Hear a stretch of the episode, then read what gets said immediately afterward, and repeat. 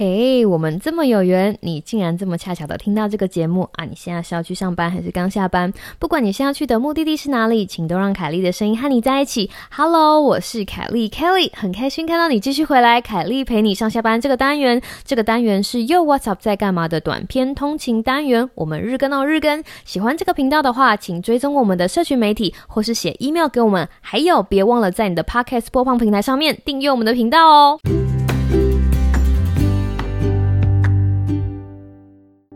Hello，各位听众朋友，大家好啊！今天有没有好好生活呢？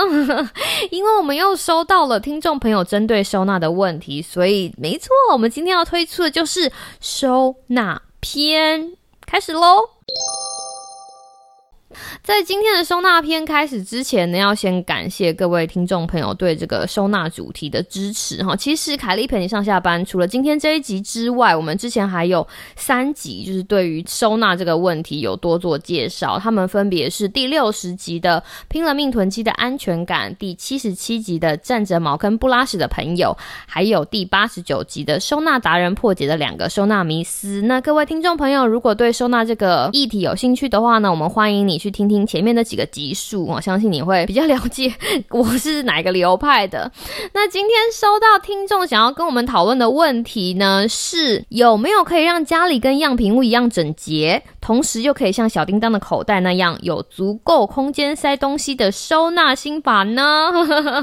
有哦，还真的有哈。今天我们刚刚好就利用这个听众的这个问题，跟大家讨论一个被我昵称为两个鱼缸空间。使用大法的收纳心法，但是在这个之前，要先跟大家讲一下，这个两个鱼缸空间使用大法其实是有针对特定族群的，所以不是每个人都适用哦。哈，哪一些族群是这个方法要针对的人呢？是那些对干净整洁样品屋有梦想的听众，或者是你去逛 IKEA 的时候会觉得这 IKEA 布置也太舒服了吧，或者说我未来的家就要像这个样子。你会有这样子的，你知道 O S 在心里面浮现的，那么恭喜你，你就是可以使用两个鱼缸空间使用方法收纳你家的人哦。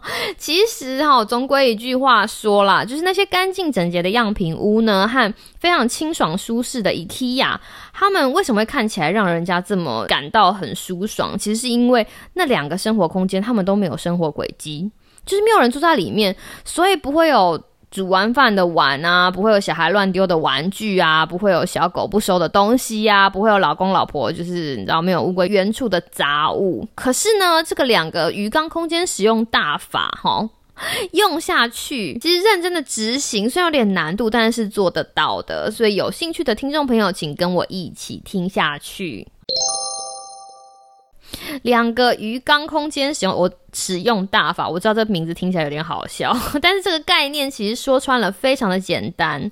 想象一下，现在有一个你想要规划的空间，好，然后你用两个鱼缸的概念来规划你这个空间。想想看，有一个鱼缸容纳的空间就纯粹用来活动，那这个纯粹用来活动的空间呢，它就必须要保持着如同样品屋般的整洁。第二个鱼缸容纳的空间就纯粹用来收纳，就这样。两个鱼缸，一个空的鱼缸跟一个满的鱼缸。接着，把你所有拥有的东西想象成十颗红色的球。好，就小小的那种球池里面的红色的球。今天我已经告诉你了，你有一个鱼缸必须要是空空的，因为你必须要保持如同样品屋般的整洁，对不对？那最好的方法是什么？就是把这十颗红色的球放到另外一个鱼缸啊，对不对？然后另外一个鱼缸它就尽守本分，就是帮你 hold 住那十颗球，是吧？把这样子的概念好平移到你的空间分布。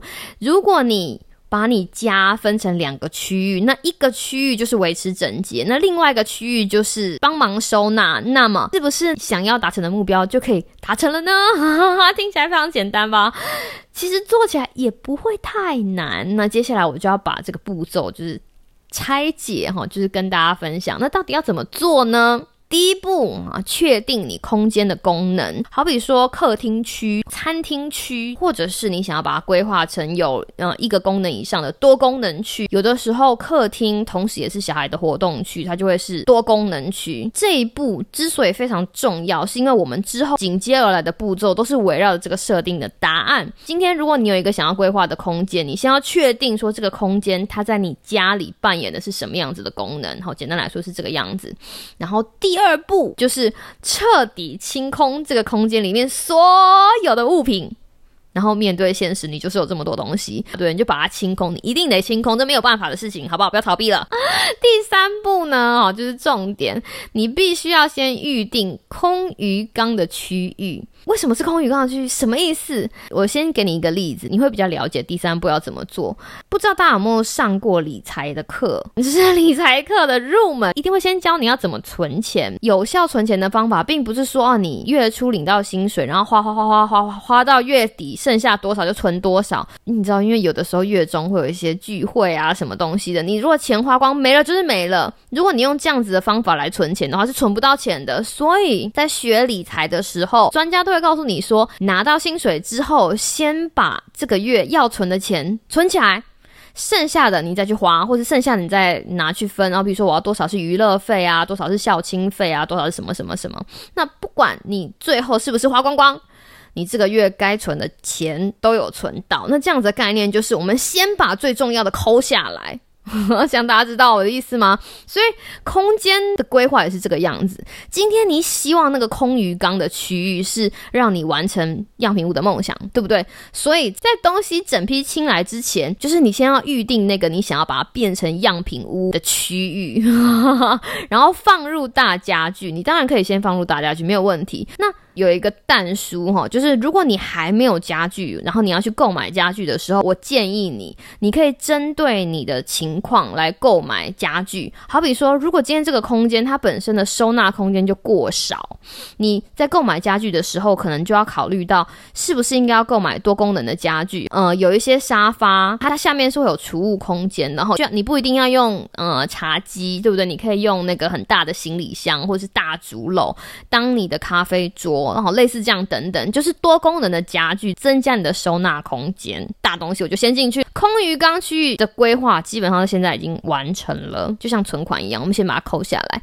那第四步，好啦，现在你环顾一下剩下来的区域，就是可以用来收纳的地方，代表着那个装满的鱼缸。在这里要先讲一件事情，就是呢，这个剩下来的区域跟刚刚已经规划好的区域是两个独立的区域哦，就像两个独立的鱼缸一样，不能越线，不能说啊不行不行，我以后还要再加柜子。没有，今天你决定了就是决定了，所以剩下来的区域你就知道哦，这些就是我可以用的区域。你这个时候可以看看你有多少东西，评估一下你到底有多少的收纳空间。针对你已经有的收纳空间，以及需要额外购买的收纳家具，比如说书架、书柜，对不对？有一些矮柜、高柜，whatever 柜，哈，就是。一次买齐，那在这里跟大家提供一点小撇步。如果你是租屋族哈，记得你只要风格一致就好看。那你说风格这个这两个字有点太难，好吧？只要颜色一致就会好看。比如说，好比说你如果真的不知道的话，就全白，全白色就好看，有门就好看，看不到东西就好看。好比说你用书架，对，就是那种开放式的书架，你也可以把开放式的书架盖起来，因为盖 盖起来就好看。那怎么样把开放式书架盖起来呢？哈，其实有几个方法可以跟大家做介绍。好比说用伸缩。感伸缩杆一架上去之后呢，有很多东西可以拉起来，就可以挂上漂亮的浴帘，或者是如果不是书架，是那种书柜，开放型的书柜，你就可以加上那种卷帘，有没有竹子的卷帘，或者是不透光帘，像 IKEA 有卖的那种不透光帘，就可以拉起来的那种，然后只要选了统一的颜色。都好看，所以事先规划你的收纳家具。当你买齐了你的收纳家具，再加上你原本的收纳家具都摆好了之后，现在这个样子就是最美好的样子。活动区非常的清爽，然后你的收纳区的动线都已经完成了。接着我们就要进入收纳的部分。于是我们就进入第五步。现在呢，该是时候面对 面对现实了。你可以走去把东西清出来的房间，看看你所有的东西。我们要开始做第一次的收纳。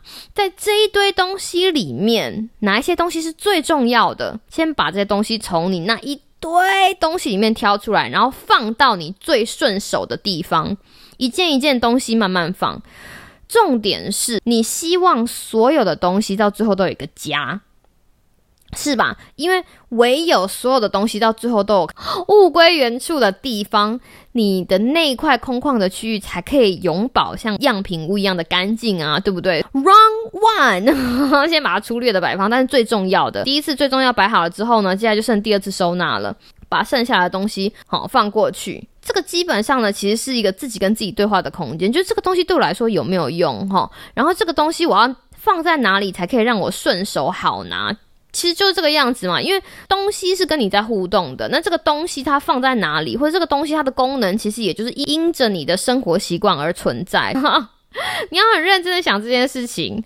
好喽，那接下来我们要移动到第七步，接下来就是见证奇迹的时刻了。哦不，就是断舍离的时刻了。这个时候很有可能你的地上还会。留存一些你不知道，就是这个东西要不要留着，但是你的收纳空间已经差不多满了哦。OK，然后你为了不要动到你的空鱼缸的空间，你也塞不下去了。接下来你就要认真的做决定，譬如说，好比说你手上有个东西，然后它没有地方放，你到底是要走去你的书架上面把一个东西拿下来跟它交换位置呢，还是把手上这个东西捐出去或者是卖出去？哈，这就是强迫断舍离的时刻了。有的人的断舍离是之前做的，有些人的断舍离是之后做的。那像我，我有的时候会做两次，就是之前可以做一个很粗略的断舍离，然后第二次的时候就在这个时候，我就会告诉自己说。Come on, Kelly，你要面对现实，因为你家的地方就是不够，所以这就是为什么我说前面那几步非常的重要，因为到最后你就会发现，你必须要面对现实，就是我就是没有空间。那如果你这个时候告诉自己说啊，没关系啦，我就可以再买一个塑胶盒，就是放在活动区的这个地方，那你想要把某个区块变得跟样品屋一样干净，这个梦想就不会达成了。所以这件事情是不可以的。一点点小小心得跟大家分享。通常在断舍离的时刻，你必须要问自己的问题是：这个东西对你来说会有多重要？我在人生中会多需要这个东西？有的人在面对这样的问题的时候，就说：“不会啊，这个东西也是花钱买的，这个东西对我也很重要。”或者是啊，这个东西已经跟我很久了，它对我很有纪念的意义。OK，抛开这些其他的情感面，今天你就问你自己：如果今天呢，你要搬家去无人岛上面过生活，哈，你只能带有限的东西过去，你手上这个东西，你到底会不会带过去？你只要问自己这个问题，它的重要性就显而易见。举例来说。我的厨房里面有菜瓜布，还有做蛋糕用的电动打蛋器。如果今天搬家到某个无人岛上当岛主的话，我完全没有问题，我一定会带菜瓜布。因为什么？因为我并没有那么喜欢做蛋糕啊，但是我不喜欢油油的玩，然后我很难，我很讨厌，就是锅子上沾的东西，我没有办法好好把它洗下来。所以菜瓜布跟打蛋器一定会选择菜瓜布。其实就像是这个样子，然后用无人岛的问题来帮助自己做决定，有没有？很简单。最后跟大家复习一下，就是这七个步骤哈。第一个，确定你的空间功能；第二个，彻底清空你整个空间的物品，面对现实，你就是有这么多东西。第三，先预定好空鱼缸的区域，放入大家具，然后把这个区域呢留作犹如样品屋一般清洁的区域。四，剩下来的区域就是可以收纳的区域，买齐你需要的收纳家具，一次买齐，确定风格。最好哦，我刚刚忘了讲，最好你的收纳家具啊，哈，之后在你收纳完全的时候，还可以留三十 percent 的活用空间，这样才可以继续买东西啊。对，如果你都收满满了，那最后已经你知道只是痛苦而已。第五步哈，第一次收纳，去到你刚刚清出所有东西的地方哈，找出最重要的东西，然后放到柜子里面或者是你的收纳家具上。六，进行第二次收纳，如果还有剩余的空间，把剩下来也很重要的东西放到你的收纳柜或者收纳架上。七好做不得不的断舍离，八等等，你你就可以获得你想要的空间。这个东西可能要咀嚼一下，消化一下。希望这个两个鱼缸空间使用大法能够有效帮助那些对干净整洁样品屋有梦想的广清爽舒适 IKEA 会心动的听众朋友，让他们的家都可以跟样品屋一样整洁，同时又可以像小叮当的口袋那样有足够的收纳空间。这集听完之后，你觉得你还有收纳的问题吗？欢迎写信给我们，我是凯莉 Kelly，希望你有个美好的今天跟明天。那我们明天再见喽，拜拜。